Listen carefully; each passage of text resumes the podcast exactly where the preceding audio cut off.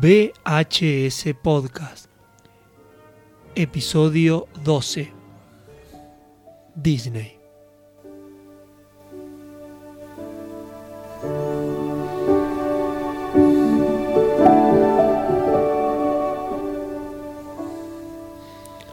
Muy buenas tardes, días, noches, muy buenas para todos los que están escuchando el podcast. Ahora, obviamente, estamos saliendo por Radio Ciudad de Merlo, pero también aquellas personas que nos estén escuchando en cualquier otro momento, en cualquier otro día, a través de Spotify o YouTube, ya pueden estar disfrutando del tema del día de hoy. El tema de hoy, como lo presenté recién, es Disney. Mi nombre es Nicolás Greco, quien me acompaña siempre Juan Ortiz. Muy buenas tardes, días, noches. Buenas tardes, días, noches, Nico. ¿Cómo estás? ¿Todo bien? Todo bien. Juan, también nos acompaña como siempre Rodrigo Marino. ¿Todo bien, Rodrigo? Todo bien, todo bien.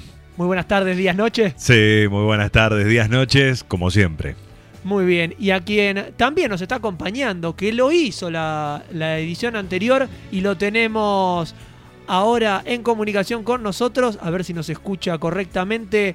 Nico Barrio Nuevo, ¿todo bien, Nico? Todo bien, todo bien, todo bien. ¿Ustedes cómo están ahí? Muy bien, listos, listos para meternos de lleno en, el, en un mundo que conoces muchísimo. y particularmente yo, como les había dicho la vez pasada, vi dos películas, traté de hacer memoria durante la, la semana, pero siempre fui más fan de Pixar y de, bueno, de DreamWorks. Así que mucho de, de, de Disney no vi poco, la verdad. Bueno, muy bien. Entonces hoy te adentraremos en el maravilloso mundo de Disney. Nosotros claro, exactamente. No los podemos tratar mal porque, bueno, como saben, eh, probablemente en algún momento sea dueño de todo, así que nosotros tratamos de llevarnos bien con, claro, hay que, con, hay que, hay que, con hay Walt y con Mickey. Este, bueno, Walt Disney empieza desde, en realidad desde el cine mudo, digamos, y no se llamaba en un principio Walt Disney, sino que eh, se llamaba Disney Bros, la compañía Disney Bros Studio, que fue fundada el 16 de octubre por los hermanos Walt y Roy Disney. Exactamente, Este, Roy el- quedó un poquito claro, relegado después. Y el animador Ub Iwerks, este, que Ub Iwerks eh, de hecho trabajó con Alfred Hitchcock en los efectos especiales de, de algunas de sus películas, ahí da Bien. un dato. Cabe destacar que Eworks es además quien creó a Mickey. Hola, amiguitos, soy yo, Mickey Mouse. Es él el que creó al personaje de Mickey Mouse, eh, que es la cara, la imagen de Disney a lo largo de la historia. Eh, todo esto se fundó en el 16 de octubre del, del 23. Al poco tiempo empiezan a producir lo que serían eh, las comedias de Alicia, ¿no? Basado en lo que luego sería la película de Alicia en el País de la Maravilla, pero no tanto de lo que se vería en la película, sino un poco sacado de los cuentos y las historias que había alrededor de eh, Alicia en el País de las Maravillas. Bien, y después, este, en el año este, eh, ve- 25, ahí es cuando, eh, por insistencia de Walt Disney, del propio Walt Disney, eh, la compañía pasa a llamarse, ahora sí, Walt Disney. Este, y eh, bueno, es un periodo en el cual realizan varios cortos, entre ellos está Mickey Mouse, Steamboat Willie. Y después hay otro cortometraje que yo vi que está, bueno, a mí que me gusta lo, tétrico, lo tétrico, está bastante bien, que es este eh, La danza de los esqueletos. Este, que sí. son este varios hay, hay varios cortometrajes uno de ellos bueno es ese y otro en el que Mickey Mouse también se mete en una casa embrujada son bastante turbios a mi gusto digamos lo ve un chico eh, un niño no sé de De 5 o 6 Sí, años que años hoy está que- acostumbrado a ver claro, Disney. capaz y que se no, asu- y claro, capaz no que lo se pasaría de la mejor manera. No es precisamente el cine que está acostumbrado a ver. Claro exactamente No es, no es el Aparte, Disney de hoy. Imagínate que entras en una casa abandonada y hay un tele en el medio de la habitación reproduciendo eso- esos cortos, que yo los vi, son muy turbios. Sí, sí, sí. Sí, después también hay un video que fue, fue viral, ahora no sé qué tan cierto será, uno que supuestamente Mickey Mouse se está suicidando, pero eso ya no sé si es más Ya conspira, conspira- Lo veo más por el lado de conspiranoico, Conspiranoico. Y, y fanfic, donde, donde crean estas, estas versiones Eh, ha pasado con muchas, muchas de estas historias, además de que se han llevado a contar, no, la verdadera historia detrás, en una época donde YouTube no era lo popular que soy y donde recién se estaban empezando, muchas de las cosas que se escuchaban y se veían eran eh, videos donde te contaban los supuestos finales de historias que no se habían concluido o que no tenían un final eh, redondo. Entonces te inventaban historias recontra turbias y oscuras donde normalmente los personajes terminaban en muertes y, y- pero de maneras muy trágicas. Bueno, Eh, hay que decir que eso jamás pasó en Disney, ¿no? No, jamás. No. Jamás en la pantalla, por lo menos. Eso Eh, de que el personaje que se mueran. No, no, eso no pasa. Y que sea turbio una película, No. que tenga así como problemas de, de- de conceptualización sobre películas para chicos, ¿no? Claro, puede ser. Excepto Tim Burton. Claro, no. eh, Tim Burton. Tim Burton es, al lado de algunas de las cosas que vamos a estar nombrando hoy de Disney y es bastante tranquilo porque nosotros estamos arrancando con esto. Disney al principio lo que hacían eran cortometrajes, ¿no? Claro. Eran todos cortometrajes, era lo que se hacía en esa época, había muy pocos largometrajes, eh, más en el tema de animación, ¿no? Era lo que se estaba trayendo, muchos cortometrajes, llegaron a ganar Oscar a mejor cortometraje animado. En el año 33 con los tres cerditos. Exactamente. 7 de mayo llegan a Y luego con la, la cigarra y la hormiga también vuelven a ganar. Eh, Y hay un dato, eh, un dato muy importante que es en el año 30 aparece eh, Pluto.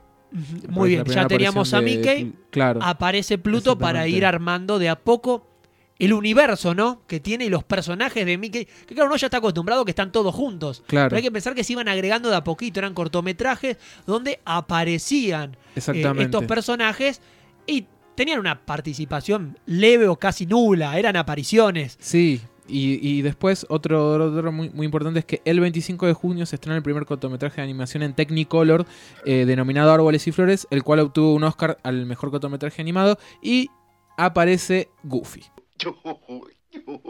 La época dorada que, eh, según eh, los historiadores de cine, comprende del año 34 al año eh, 1967.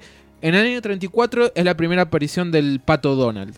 Que se une también con esto de que habíamos mencionado antes, que es que se había estrenado La cigarra y la hormiga, Exactamente. que ganan el tercer Oscar a mejor cortometraje animado. Sí. Entonces, estamos hablando de que empezaba, empezaba el oro. Es- exactamente. Después, el, el año, el año que le sigue, con La Tortuga y la Liebre, otro cortometraje, se llevan el Oscar a mejor, otro Oscar al mejor cortometraje este, animado. Y aparece otro personaje más en este comienzo, que es el Pato Donald. Exactamente.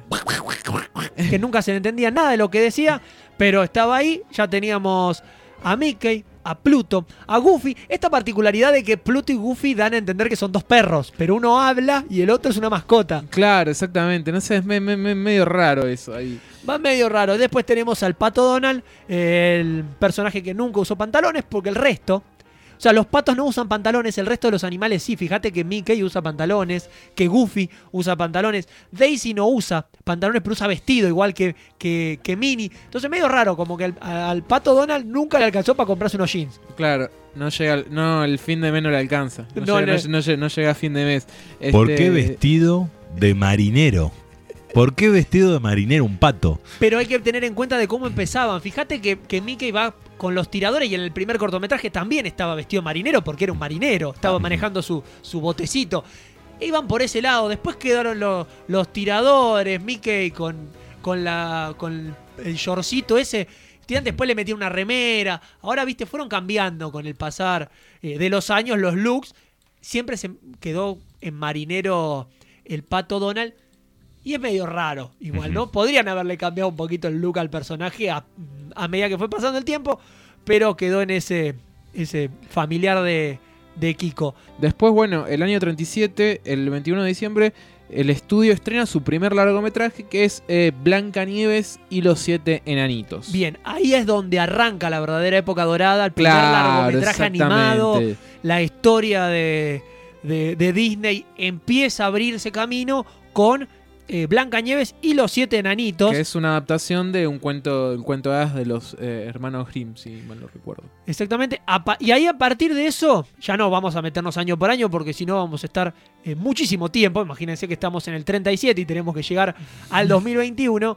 Eh, después empiezan a estrenarse ya Pinocho, Fantasía, ¿no? Bambi. una de las obras Sí. clásicas de animación más grandes que es, la, es ese musical de Disney que muchos van a recordar la imagen de Mickey vestido como un hechicero, ¿no? Como un brujo, porque es aprendiz de brujo, es el nombre de ese, es que- de ese cortometraje, pues son un, un conjunto de cortometrajes que forman esta película llamada Fantasía. Después llega Dumbo, Después llega Dumbo, después también eh, se estrena eh, Bambi. Bambi. Tenemos también este.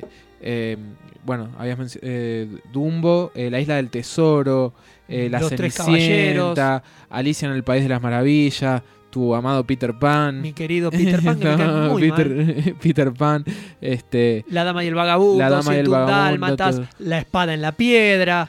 Bueno, varias de las películas estas son hoy en día clásicas. También Mary Poppins.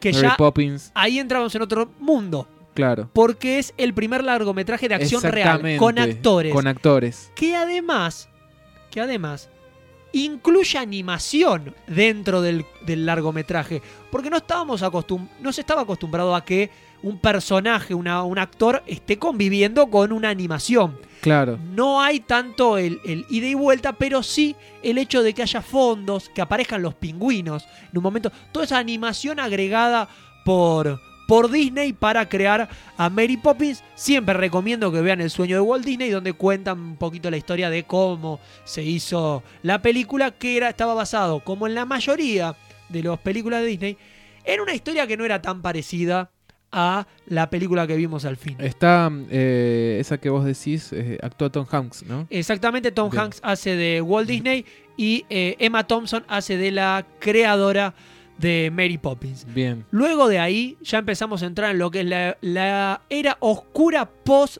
Walt Disney, Antes está la, no me quiero, el libro de la selva. el libro El de la selva, sí, el li- el para libro- el cerrar libro de la selva. esa época dorada. Y bueno, justamente en esa época dorada es donde fallece Walt Disney, eh, cuando tenía 65 años y bueno, algunos dicen que todavía está ahí conge- Congelado, ¿no? congelado. Está las teorías por ahí. Claro, las teorías de conspiración dicen, dicen eso. ¿Cómo Pero te bueno, gustan las Que no se corte la luz. Claro.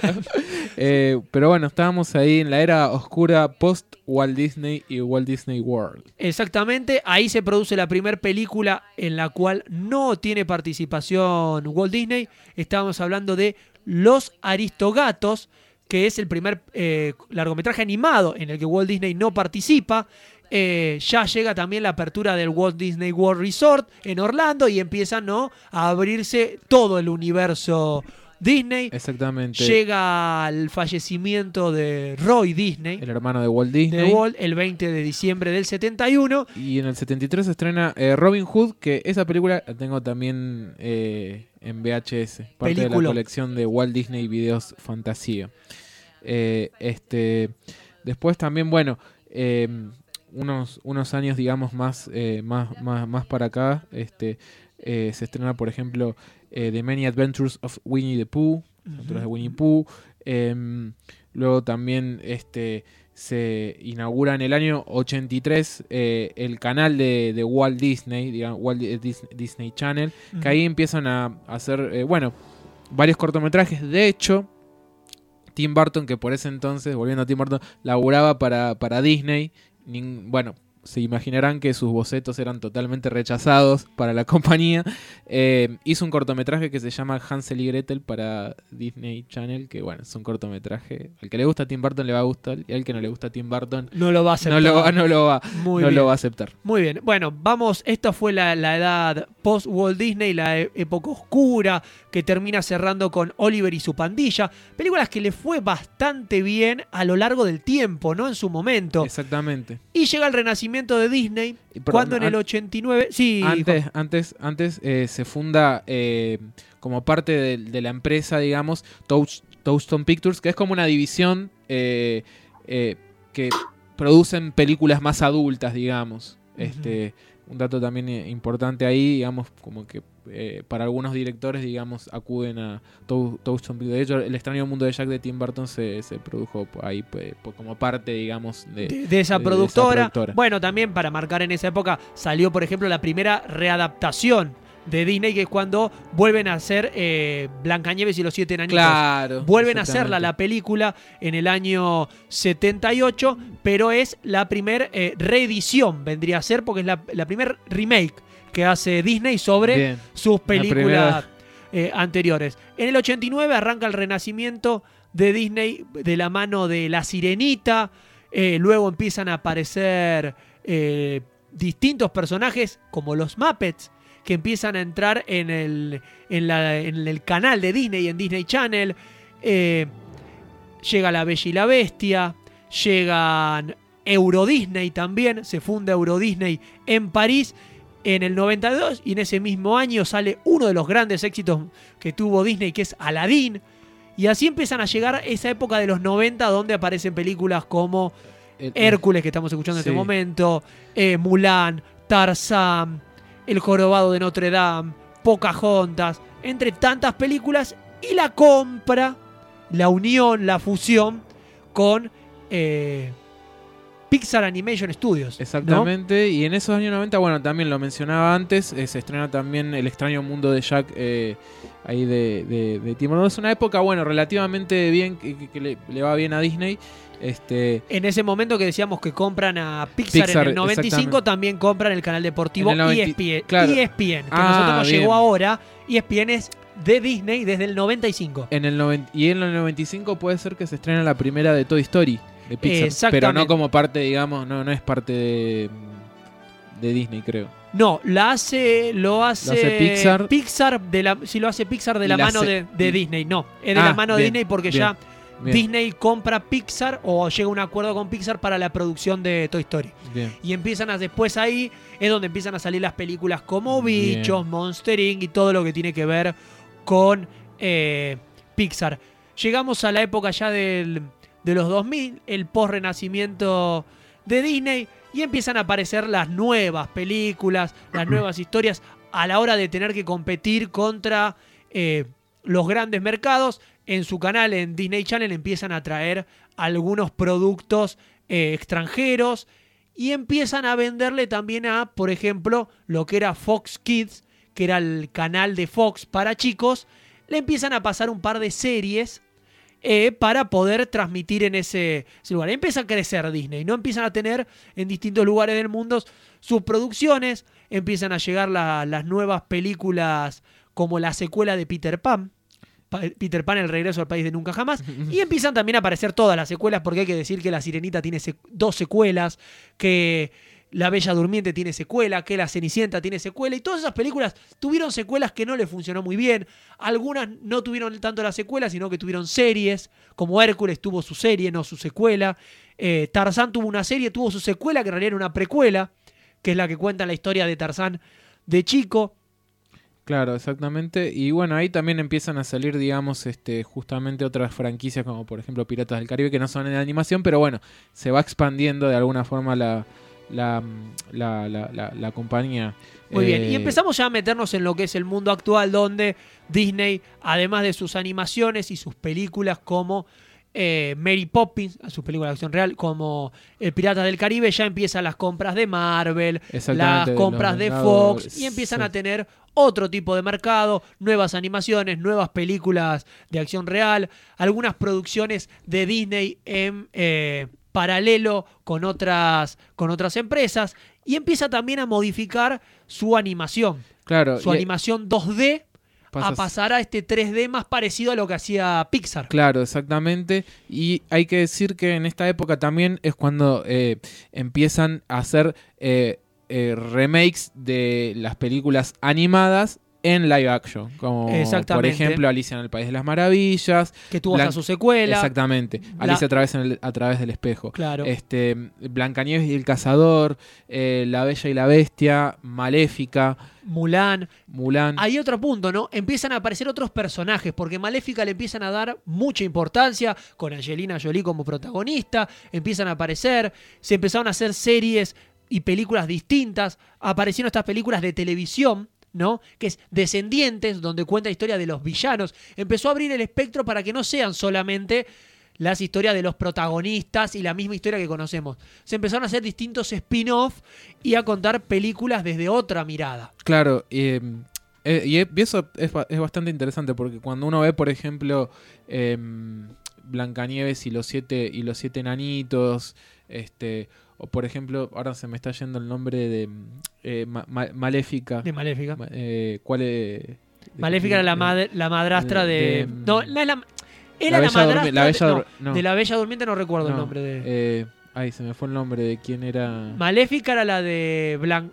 No, Maléfica sí es la de la Bella La Durmiente. Bella, la Bella Durmiente, bueno, de repente está bueno porque en La Bella Durmiente como que tiene ese papel de, de- de villana nada más, pero con las películas, encima poniendo una actriz también eh, bastante conocida, como permite por ahí ahondar un poquito más en, bueno, cómo se cómo llegó a hacer eso. De hecho, ahora se está haciendo también una película eh, Cruella, digamos, la villana de Exactamente. 101 Ahí quería marcar. Creo que Cruella de Vil fue la primer villana que pasó más allá de la película, ¿no? Porque Bien. fue la primera que tuvo mucha importancia, además de dentro de sus películas, en sus versiones li- live action que tuvo también eh, 101 Dálmatas. Acá recordemos, llegó 101 Dálmatas como la Noche de las Narices Frías. Ese era el nombre que tuvo originalmente la película en Latinoamérica y después empezó a vender como 101 Dálmatas. Eh, a partir de ahí, Cruella de Vil empezó a tomar otra fuerza.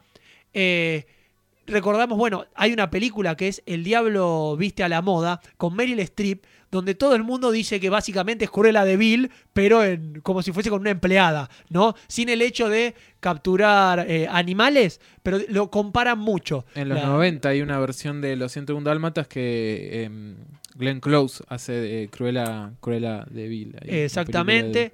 Eh, y hoy en día, bueno, se está haciendo con Emma Stone la, la nueva versión donde Claro. empiezan como a contar la historia de cómo se transforma en la Cruella de Vil, del pelo em, por la mitad, de blanco y negro, con los tapados de, de animales, y la historia de cómo se creó Cruella de Vil, que eh, es, un, es, un es una villana que creo que cada vez va pasando el tiempo y fue como que ganó mucho cariño, pero lo que hacía con los animales cada vez genera más odio. Claro, y está también, bueno, el remake de Dumbo eh, que hizo Tim Burton.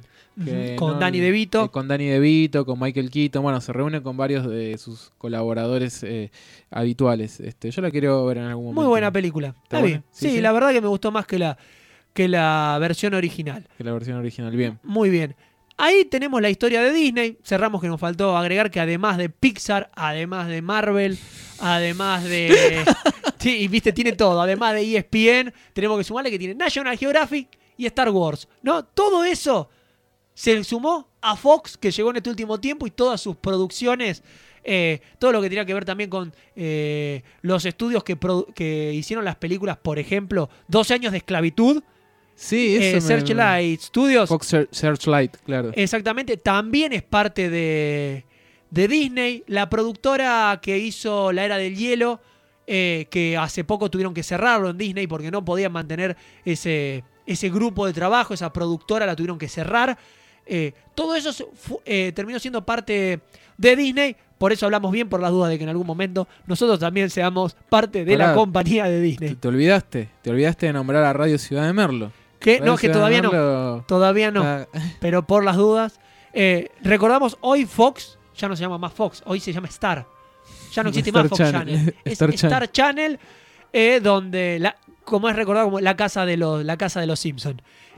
Blue Sky Studios, ahí está, no me salía el nombre de la, de la, de la productora que hizo La Era del Hielo, Bien. que también ahora es parte de Disney. Eh, la presencia mayor de Disney eh, en el cine, digamos, eh, se fortaleció por la propaganda política que hizo durante la, la Guerra Fría y la Segunda Guerra Mundial. No sé si han visto los cortos Sí, de tal cual. El, el pato Donald. Los del Pato Donald que eh, están llevando censurados. armas y tirándole tomatazos a Hitler. No. Literal, o derribando ceros japoneses. Sí, sí, sí, sí, tal Sí. cual. Están, estaban Eh, censurados en gran parte del mundo y es lo que parodian en Los Simpson con el capítulo de Tommy Daly conocen a Hitler. Claro. Claro.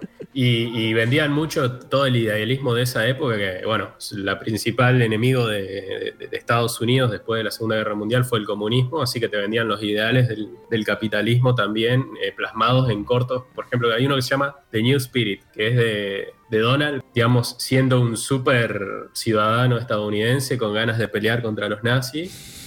Y, y con un fervor nacionalista que, que, bueno, eh, tampoco es casual de que una empresa que ha, ha sido, digamos, propaganda política de Estados Unidos hoy esté donde esté. digamos, ¿no? Ujú. Hay Exactamente. muchos cortos. Hay uno de los tres cerditos. A ver por ahí lo busco ahora. Sí, sí, sí, uno de los Se tres llama- cerditos que también hace la misma parodia. Es buenísimo, se llama La guerra ganará la, eh, la, la comida ganará la guerra. Y en, en la imagen, de, digamos, donde está el nombre de la película, hay una B de la victoria formada por trigo, Eh, ya que en ese entonces, digamos, eh, Estados Unidos se dedicaba a racionar la, comida, la carne más que nada, para enviarla a, la- a la- a las fuerzas combatientes que tenían en Europa y bueno, los que estaban también contra los japoneses. Y ellos te- tenían, tenían que vender de que eh, la gente tenía que racionalizar la carne, tratar de comer de otros derivados, de, de- de verduras, digamos. Y bueno, y tenía toda esa participación muy fuerte en el imaginario popular de Estados Unidos que duró todo el siglo pasado, básicamente. Bien, vos, vos sabés que salió un libro que se llama Para leer a Pato Donald en el año 1971, que lo escribió el argentino-chileno eh, Ariel Dorf- Dorfman, este, que justamente lo que hace es recompilar todos estos este, dibujitos del Pato Donald y hacer un comentario con respecto a cómo vendían las historias, eh, primero de las historietas, eh, y cómo justamente, digamos, preparaba a Latinoamérica para todos los golpes de Estado que vinieron después, ¿no? Sí, sí, encima en esta, en esta hay, una, hay otro corto que se llama The New Spirit, eh, de- sí, es el mismo, The New Spirit, en donde el Donald tiene un alter ego que es nazi. Y, Sí, que está recordada, está la imagen. Claro. Está la imagen del Está pato Donald con, el bigote, si no me equivoco. Sí, Sí. con el bigote y está fumando y, y el humo del, del cigarrillo forma esvásticas. Es sí. muy... Hoy no lo podrían hacer, ¿no? No, obviamente por eso todos esos, todos esos eh, producciones están censuradas, eh, no las puede emitir en los canales, pero los podés encontrar en cualquier lado. Sí, ahí, sí. ahí hay unas cuestiones que me, gustaría eh, retomar, que lo, lo hablamos en realidad de programas antes con ahí con Roderick, salió la charla y dijimos, bueno, cuando hablemos del programa de Disney, y es bueno un poquito eh, cómo Disney eh, modificó la versión de los cuentos de hadas, ¿no? Sí, sí, Eh, sin duda. Totalmente, o sea... Perdón, bueno, yo- modificó los cuentos de terror en cuentos de hadas. Eh, Claro, exactamente, porque en realidad, eh, también lo hablábamos con Nico la otra vez, en realidad estas historias eh, vienen de, de otras, de muchas culturas, ¿no? De muchos lugares distintos. de muchos lugares distintos, entonces de repente hay varias versiones y Disney de alguna forma es como que agarra por ahí la que se adaptaba más eh, para el público infantil. De hecho, yo la otra vez cuando veía de nuevo Blancanieves y los siete enanitos, este, em, La Bella La Durmiente. Bella Durmiente, eh, eran bastante conservadores, este, muy eh, patriarcal de alguna Sí, forma, sí. porque la mujer, digamos, está eh, justamente sometida al yugo del hombre y prácticamente, o sea, la, la imagen de la mujer es lava la, la cocina, digamos, eh, la ropa, lava, lava, cocina. lava, cocina. El casa. hombre, claro, el hombre es el que sale, el que obviamente hoy vivimos, vivimos otros tiempos diferentes, pero bueno, Era la mentalidad en ese momento. la mentalidad en ese momento, pero de alguna forma yo creo que a la generación nuestra, por ejemplo, la generación este eh, de los 90, o un poquito inclusive más atrás, se le pega eso, se genera un estereotipo también de lo que debe ser, por ejemplo, una princesa, lo que debe ser un hombre, eh, y es bueno, bastante aterrador. Ayer estaba volviendo a ver El laberinto del fauno de Guillermo del Toro, que justamente retoma una... es como un cuento de hadas, pero más oscuro. Y tiene esta cuestión justamente de la qué es una princesa, ¿no? Y en la película, por ejemplo, la princesa se embarra en, la película del Thor. Eh, no sé, me pareció como detalles, ¿no? Ahí un poquito cómo, cómo cambia ¿no? la, versión de Disney. Yo les recomiendo que vean mismo, del mismo Disney, ¿eh? es esta película que es Ralph el Demoledor. Que Ralph tiene, el hay dos películas. Está Ralph el Demoledor y Ralph eh, el Demoledor eh, Wi-Fi, algo así se llama la película. ¿Por qué? esta- esas dos películas tienen en cuenta los temas que estuvimos charlando la semana pasada y lo que estamos charlando hoy. ¿Por qué? En la pri- Ralph el Demoledor es un personaje de un arcade en este universo donde convive con el resto de los arcades, ¿no? Eh, ellos se eh, terminaba la, hora, se apagaban lo- los equipos y ellos se juntaban, todos los personajes, y te cuentan la vida dentro de, estos juegos. En el 2, en la película número 2 de Ralph el Demoledor, se meten en el internet, que obviamente ellos no comprenden, empiezan a viajar, él va con una niña, que es su compañera en esta película, y esta chica en un momento cae en el maravilloso mundo de Disney y conoce a las princesas de Disney. Y vas viendo un poquito el chiste que van haciendo con las, con las princesas en cómo van cambiando, ¿no? Porque había algunas con un estilo, otras con otro estilo, unas que decían, no, vos necesitas un príncipe para poder salir adelante, mientras aparecía Elsa de Frozen, que decía lo contrario, porque ella no, tiene Ese es ningún el príncipe. que, el- en el que la hacen cantar al, al personaje. la- Exactamente, que es como una niña, ¿no? Sabes claro. que lo vi esta semana y dije, uh, esto justo cuando me habías dicho que iban a hablar de esto.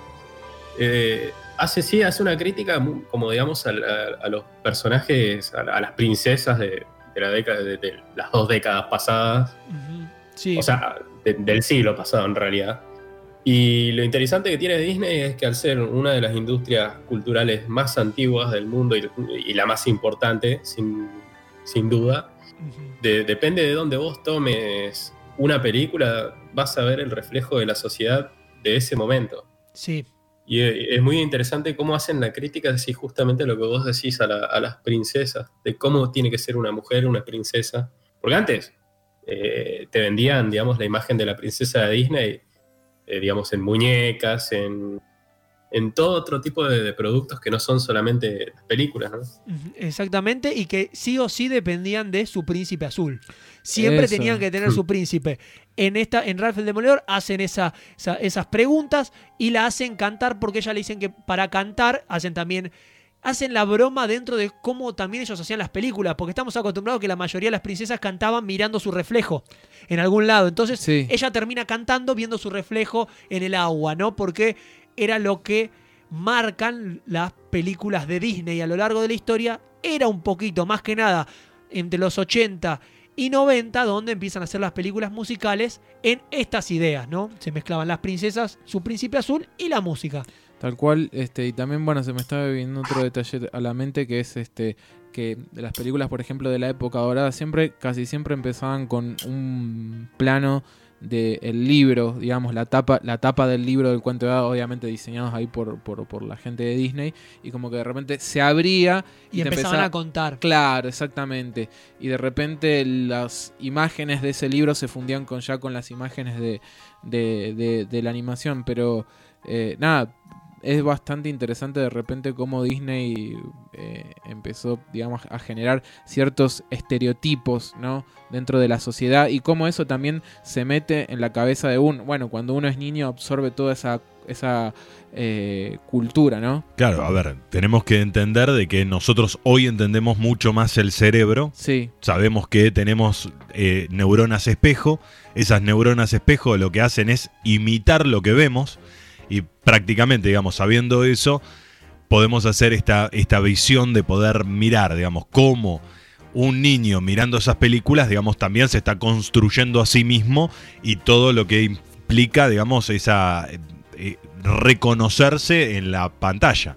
O sea, hay toda una visión, digamos, de construcción de una cultura que te está vendiendo la- el aparato televisor. Y de alguna forma también eh, otra cosa que me que, que se me venía a la mente esto que también eh, lo- los cuen- es- esas versiones eh, también era como que de alguna forma te decían eran bastante eh, como que te reprimían de alguna forma porque si vos haces tal cosa guarda te va a pasar esto en cambio este hay sí, pero con los miedos. Claro, ¿no? claro, claro, exactamente. lo- en cierto sentido, digamos, es reflejo de la sociedad, pero también es la imposición de un grupo económico para una lectura de la sociedad, digamos. A ver, cuando estamos mirando las películas de Disney, estaban apuntados a una clase social media norteamericana.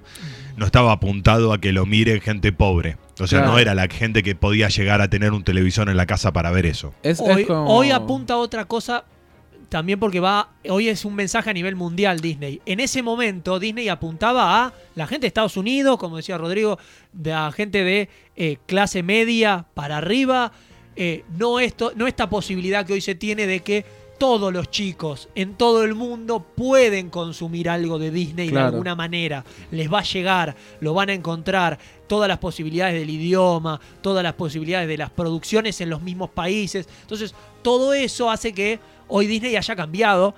En algunas cosas para bien, otras tendrán que ir cambiándolas igual, pero han ido cambiando los, los mensajes que en el las primeras películas, en las primeras historias, que eh, como me decía Juan, venían sacadas de otros lados. Hablamos de que las películas de Disney estaban basadas en, en parte en historias que hacían los hermanos Green, que eran donde se habían popularizado más, y también estaban las de eh, Charles Perrault, que es el que tenía la versión más infantil de estos mismos. Historias que la gran mayoría eran relatos orales que se fueron pasando, algunas eran historias reales, por así decirlo, que fueron contándose, se fueron adaptando dependiendo de las culturas, eh, llegaron a Europa, se transformaron en estas historias, eh, un francés que los transformó en unos cuentos, los hermanos Green hicieron la versión más eh, oscura de los cuentos, más de terror, más eh, profundas las historias, con no los mismos finales que nosotros estamos acostumbrados.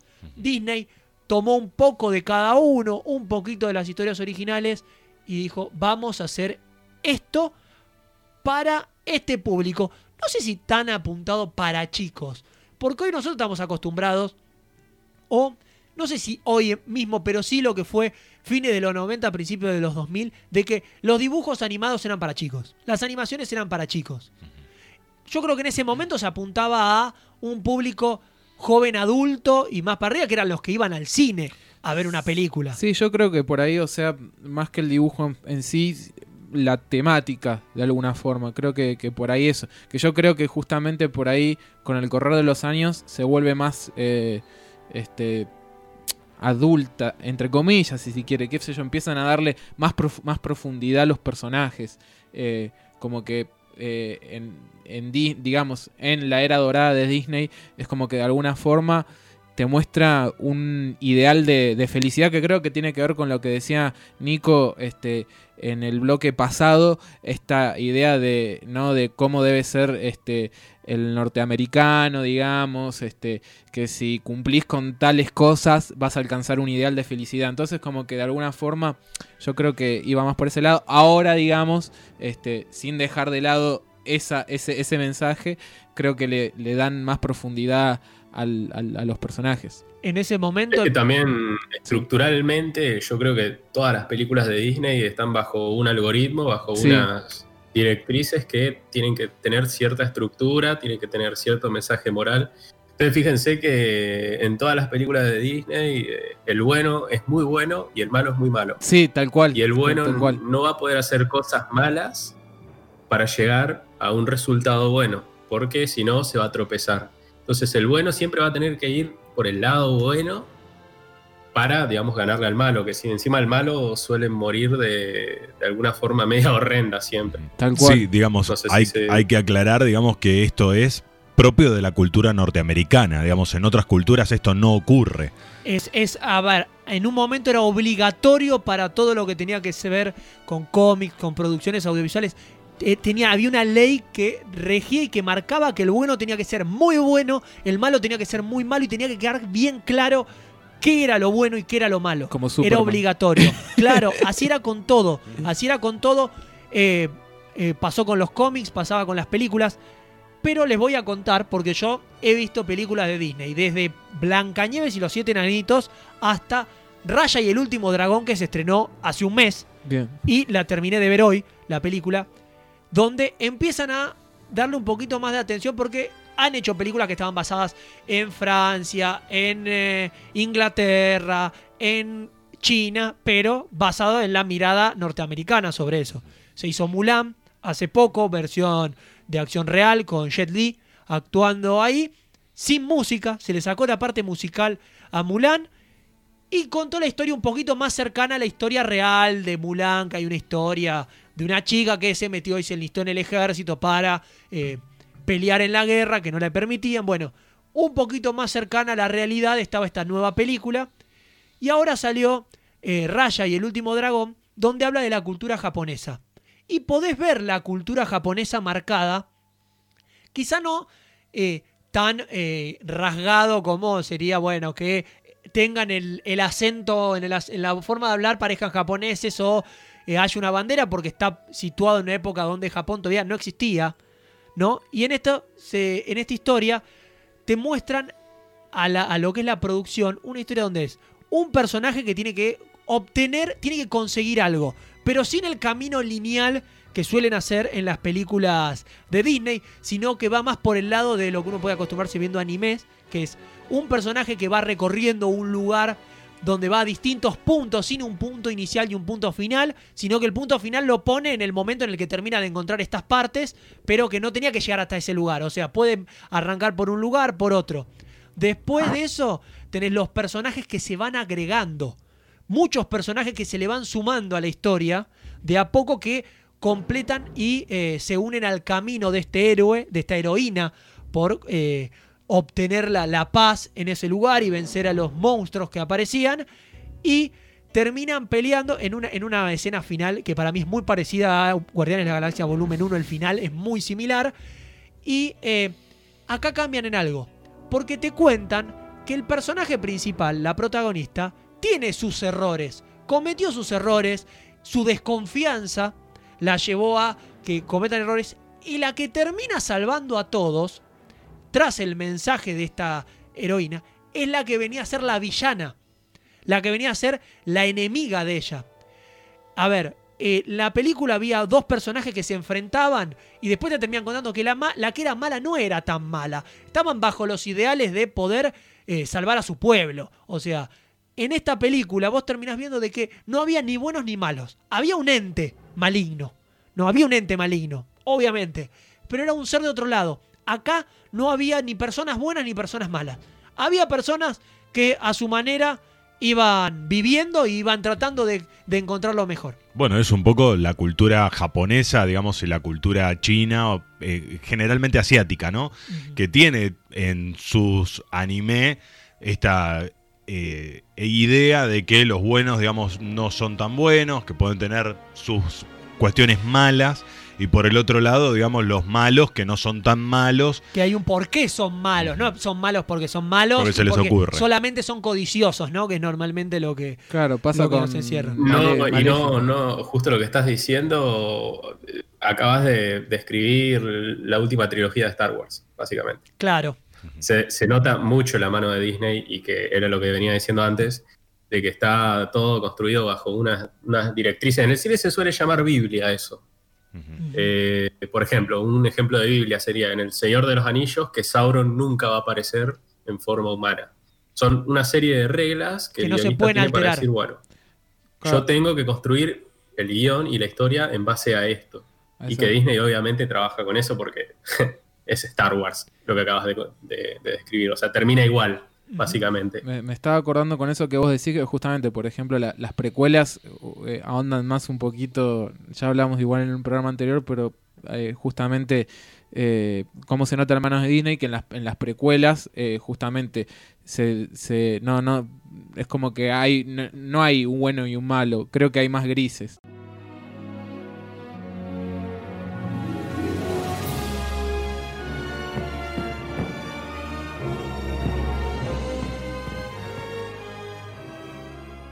Justamente lo que veníamos hablando sobre el poderío de Disney en cuanto a la, política, la ideología, todo como estuvo presente durante todo el siglo pasado.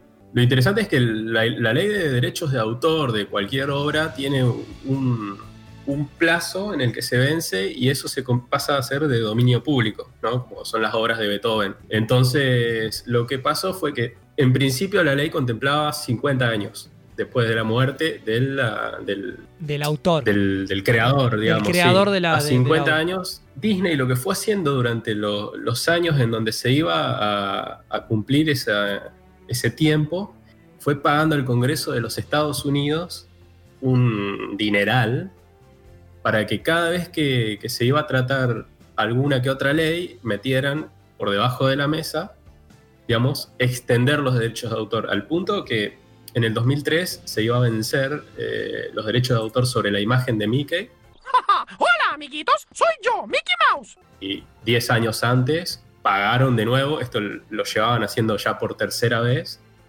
y pagaron para que se extendiera a 95 años.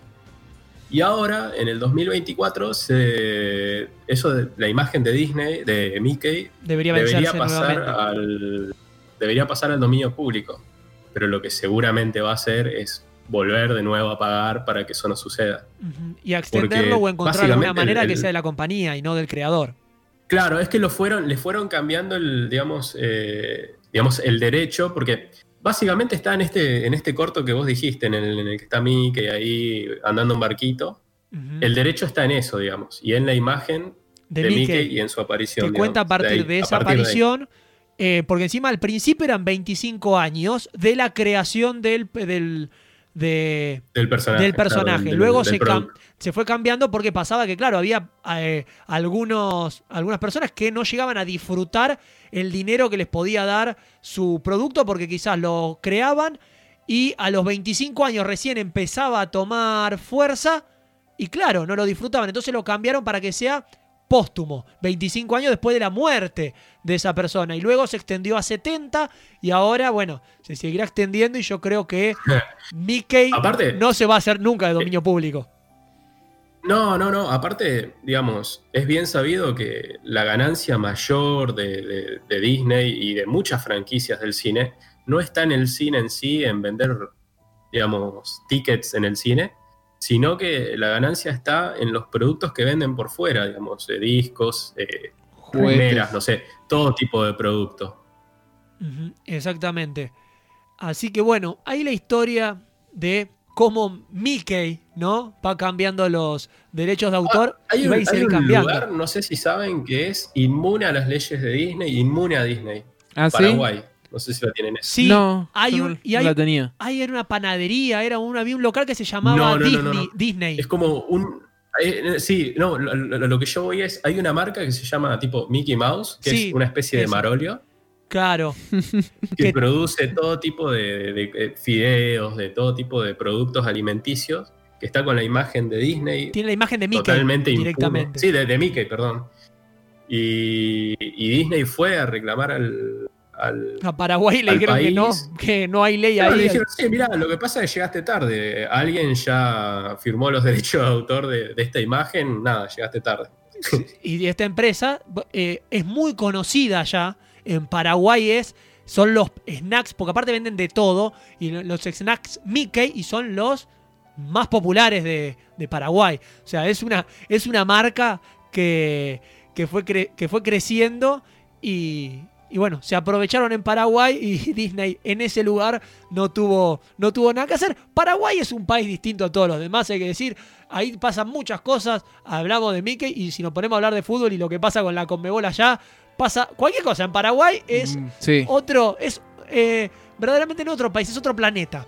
Así que no, no nos vamos a meter con, los- con nuestros amigos paraguayos que están aquí nomás. Bueno, así que por Disney tenemos que pagar derechos, básicamente tenemos que andar pagando Por- derechos por de autor, renovar, renovar, renovar, si querés, querés, eh, mandás un guion, pagás por los derechos de autor, después tenés que esperar tres años y volver a renovar, al menos que ganes un concurso. Claro, no, igual eh, vos en ese caso, por ejemplo, si vos tenés los derechos de autor de la obra, vos lo presentás, pensá que por el lado de Disney lo que vos hagas va a durar mucho tiempo después de tu muerte. Sí, sí, sí, olvídate. Digamos la verdad, o sea, a menos que a partir de nosotros cree, se cree una empresa tipo Disney, que bueno, nuestra familia lo vaya a tener, qué sé yo, mi bisnieto, si se va a hacer cargo de, de- de un libro, una obra o algo que hice yo ahora, ¿qué me importa? Se ya me hacer- morí hace se van a 300 años. ricos.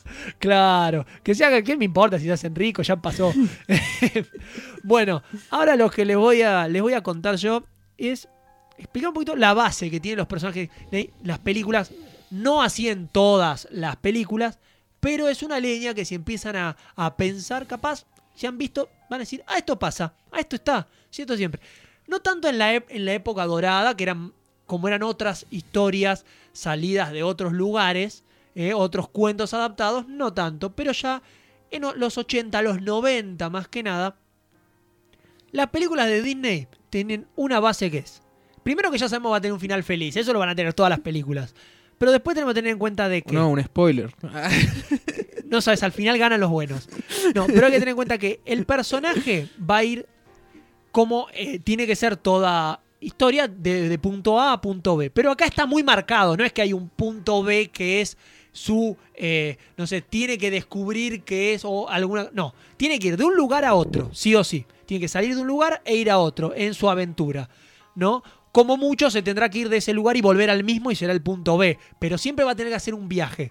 Este personaje nunca va a estar solo, va a estar acompañado por algún, algún eh, personajito que va a ser un animal o u objeto que tenga comportamientos humanos.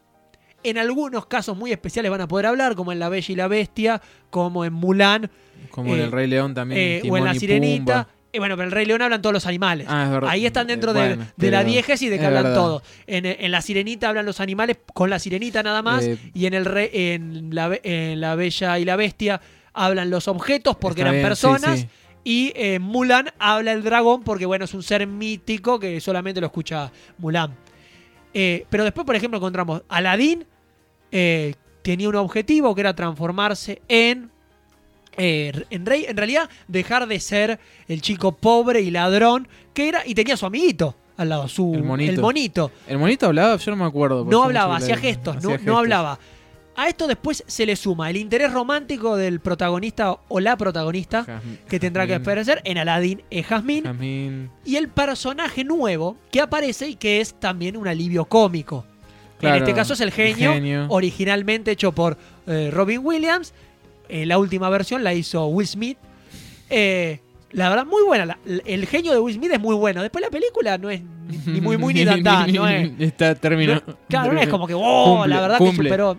Esta es una película más. Cumple. Eh, pero siempre está esto de que tienen que ir a un lugar, tienen que encontrar, tienen que hacer algo que va en contra de su familia. Normalmente hay una, unos personajes tienen una familia y va en contra de sus ideales, otros personajes directamente no tienen familia.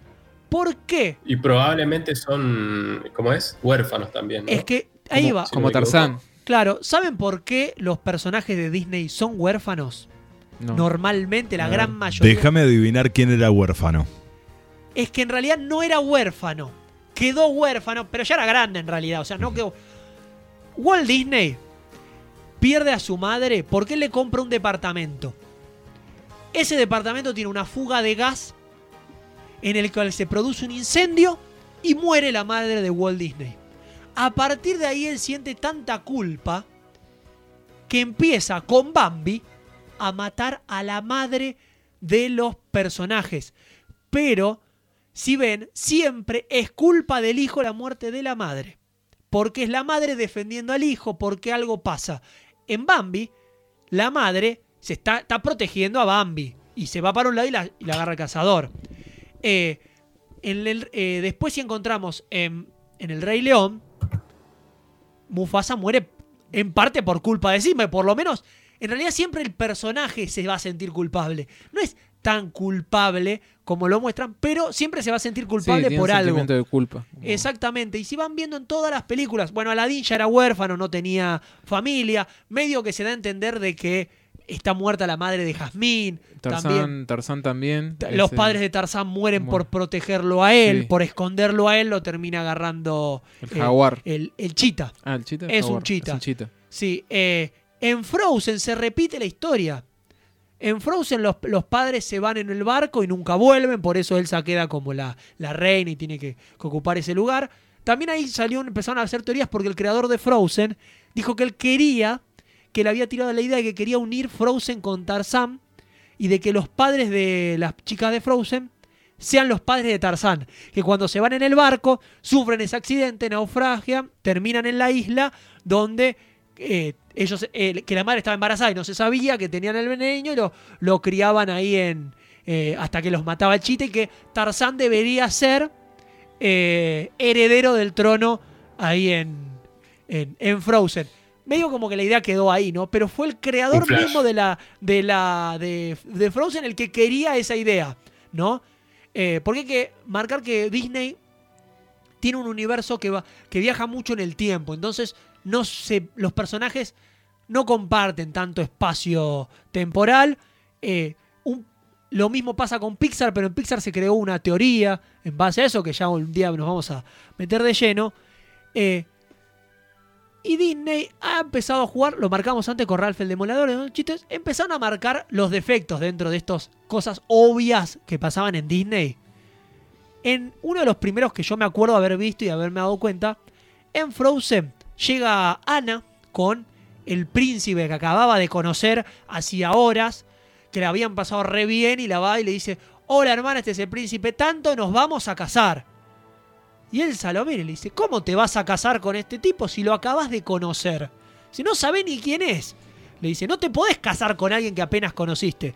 Recordemos que las películas originales de Disney, la princesa conocía al príncipe, el príncipe siempre la salvaba de algo, o era un millonario que por eso se quedaba con, Siempre él- aparecía con ella, y al Bueno, toque se ya casaba. con decir que era príncipe es suficiente para entender de que era millonario. ¿Qué? Y aparte también tiene que ver mucho con lo que estaba diciendo Nico, que tiene que ver con la cultura, ¿no? O sea, en ese momento las personas se casaban sin conocerse, o sea, era un arreglo entre padres donde se pagaba la dote y vos te casabas con la persona que tus padres habían decidido que te tenías que casar. Como la bella, como la- la, bella durmiente, eh, por ejemplo. Y, y Y, de en la Cenicienta ten- le obligaban a un baile para que Sí. encuentre mujer. De repente tenías también al príncipe que aparecía ahí, de repente como ella está cantando, normalmente eh, está cantando, los animales la rodean y de repente está como el príncipe ahí escuchando y... y se enamora por su canto, Claro. algo que pasa en La Sirenita. Por eso en La Sirenita ella, eh, el príncipe se enamora de, de su voz, la quiere y no la, no la, no la conoce. Eh, ella quiere salir a la tierra y para eso pide que cambiar su, su cuerpo de sirena por el cuerpo humano y para eso tiene que dar su voz. Entonces empieza a conocer, el príncipe no sabe que es ella, pero no la reconoce por la voz, porque siempre se reconocen por la voz. Como ahí ella no puede hablar, no sabe que es ella. Bien. Bueno, tenemos bastante ahí, bas- bastante No sé si se dan más. cuenta que los, también eh, tienen un estereotipo de belleza de todas las princesas que tienen casi toda la misma altura, eh, Rubia, tienden a ser occidentales, rubias o coloradas, eh, tipo tirando europeas. Sí. Pero Eh, cambió. ¿Cuántas afroamericanas hay? Hay una sola, ¿no? Eh, a partir empieza a cambiar con la princesa y el sapo cuando aparece la primer princesa afroamericana, pero en realidad hay una controversia porque empieza eso y la, la mayor parte de la película está transformada en, en- en sapo. O sea, ella Claro. casi no es eh, princesa. Pocahontas también. O sea, Poca- Pocahontas es una historia real que, este, digamos, eh, contada a la versión Disney, pero sigue siendo una princesa, digamos, nativa. Pero es la única princesa que no es princesa de un imperio eh, como marcaban en todos lados porque era la era la, princesa era la princesa que era, digamos, de Sí. un imperio, un imperio que cayó bajo el poder, Poder digamos, de los rubios. Claro. Eh, por eso, Mm. era la única Que se termina casando con un rubio. Exactamente. Eh, y bueno, después empiezan a llegar. De a, de a poquito en, en los 90 empezaron a cambiar con Pocahontas, la eh, Megara en Hércules, que también está medio en contra de, este, de esta idea de encontrar su amor. Pero bueno, termina se volvieron ya el más amor de se- Hércules. Se, volvieron más inclusivos. Sí, en las últimas películas, esta que contaba de Raya, va con un. van los rasgos más asiáticos marcados, un tono diferente en la piel, ya no ese tono blanco, pálido que tenían las princesas. Moana es una princesa hawaiana. eh, chiquitita, porque es una nena directamente. Antes también eran nenas, pero estaban eh, personificadas como adultas, porque en ese momento a los 15 años se tenían que casar. Blancanieves tenía 13 años. O sea, y Blancanieves se casa con el príncipe a los 13 años. O sea, fue cambiando. Hoy en día la historia de Disney es distinta. Nosotros nos metimos hoy en el mundo, en el maravilloso mundo de Disney, con las animaciones de... Y eh, más que nada con las animaciones, no tanto con, la- con las películas de acción real, sí con algunas adaptaciones. Y creo que para cerrar tenemos que, quedarnos con un, un par de referencias que se han hecho de Disney. Una es en la película de Los Simpson eh, que Bart decidió imitar a Mickey de la siguiente manera. la mascota de una perversa corporación. Claro, Bart se puso un corpiño en la cabeza, parecía Mickey, y dice, soy el. Soy eh, la imagen de una perversa corporación, ¿no? El palito para Disney. Ahora, obviamente, ya hicieron. Hay una. Un capítulo en el que arrancan ellos diciendo cómo queremos a Disney y haciendo el chiste de que ahora son pro- eh, propiedad de Disney. Pero yo han ido con sus palitos los Simpsons, pero hay unos que le pegaron y como se le tenía que pegar a la marca, y era utilizando a Mickey como la imagen, ¿no? Y Mickey era Disney directamente, era el jefe, era el Walt Disney. Entonces vamos a escuchar cómo en South Park, en un capítulo de los nuevos, donde uno de los personajes, Randy Marsh, viaja a China y tiene mucho que ver con el juego este de que eh, Disney le está vendiendo todo a China y que todos hay que mm, eh, pensar en el mercado chino como el más importante. Eh, hubo un pequeño problema de un arreglo de algo que le estaban arruinando a Mickey y pasa lo siguiente. Muy bien. ¿Quién es el imbécil? ¿Cuál de ustedes decidió hablar mal del gobierno chino? ¿Eh? ¿Quién de ustedes creyó que tenía permiso para hacer una crítica de la política china? Bueno, es verdad. Los chinos explotan a su propio pueblo con trabajo forzado. ¡Tú cállate, Thor! Estás para mostrar músculos, no pensar, maldito idiota. Por favor, el señor Marsh solo me defendía a mí y a Piglet porque éramos presos políticos. Eres un oso gordo y diabético. Y si los chinos no te quieren, pues yo tampoco. Ahora, ¿quién carajo es el señor Marsh? Eh, soy yo, Randy Marsh. ¿Quién es? No te conozco. ¿Eres de Pixar? No, soy de South Park. ¿Qué es South Park? ¿Soy el dueño? No, todavía no, señor. Ahí, bueno, todos los chistes juntos, ¿no? La- Todavía el no. El maltrato hacia los personajes, ¿no? Como que no le importaba, lo único que importaba era lo que querían los chinos. Y chinos le dicen, desvístase, desvístanse, usted haga lo que los chinos dicen. Y después el chiste obvio de South Park, ¿qué es eso? Es mío, todavía no. El comentario de atrás como diciéndole, todavía no lo tienen. Hay muchas personificaciones de Mickey y de Disney en South Park. Elegí esta que era la más clara porque las otras se necesitan mucho del capítulo para entenderlo. Aparecen los Jonas Brothers. Pero siempre esto de que Mickey es una imagen malvada y es la imagen de Disney. Muy bien, muchachos. Eh, creo, que nos, creo que hemos hablado bastante de Disney. Creo que nos hemos divertido un poco. Hemos Sí. desasnado algunas cositas detrás. Eh, es mucho lo que hay para hablar de Disney. Eh, en algún otro momento seguiremos. En algún momento nos meteremos con Pixar y con muchos otros temas dentro del universo de Disney hoy. Así que nos vamos despidiendo de este podcast. Muchas gracias, Rodri. Muchas gracias a ustedes. Un Placer, como siempre, estar con ustedes. Muchas gracias, Nico, ahí del otro lado. Muchas gracias a usted también por invitar y por, por, por esta diversión de programa que está muy bueno. Muy bien, muchas gracias, Nico, por participar. Muchas gracias, Juan. Muchas gracias, Disney. Digo, muchas gracias, este, Nico. Muy bien. Y nosotros agradecemos al gran y querido Walt Disney por todo, porque claro, mientras estábamos haciendo el programa hemos sido comprados por la querida corporación Disney, la mejor corporación del mundo. Así que yo les dejo un mensaje, creo un mensaje lindo que ha dejado Disney en, en algún momento, en alguna de sus películas y una de las canciones más recordadas. Creo que sin preocuparse hay que terminar este programa de VHS Podcast. Una matata. Una forma de ser. Hakuna Matata. Nada que temer. Sin preocuparse, es como hay que vivir. A vivir así. Yo aquí aprendí. Hakuna Matata. Disculpe, ¿fuego tiene?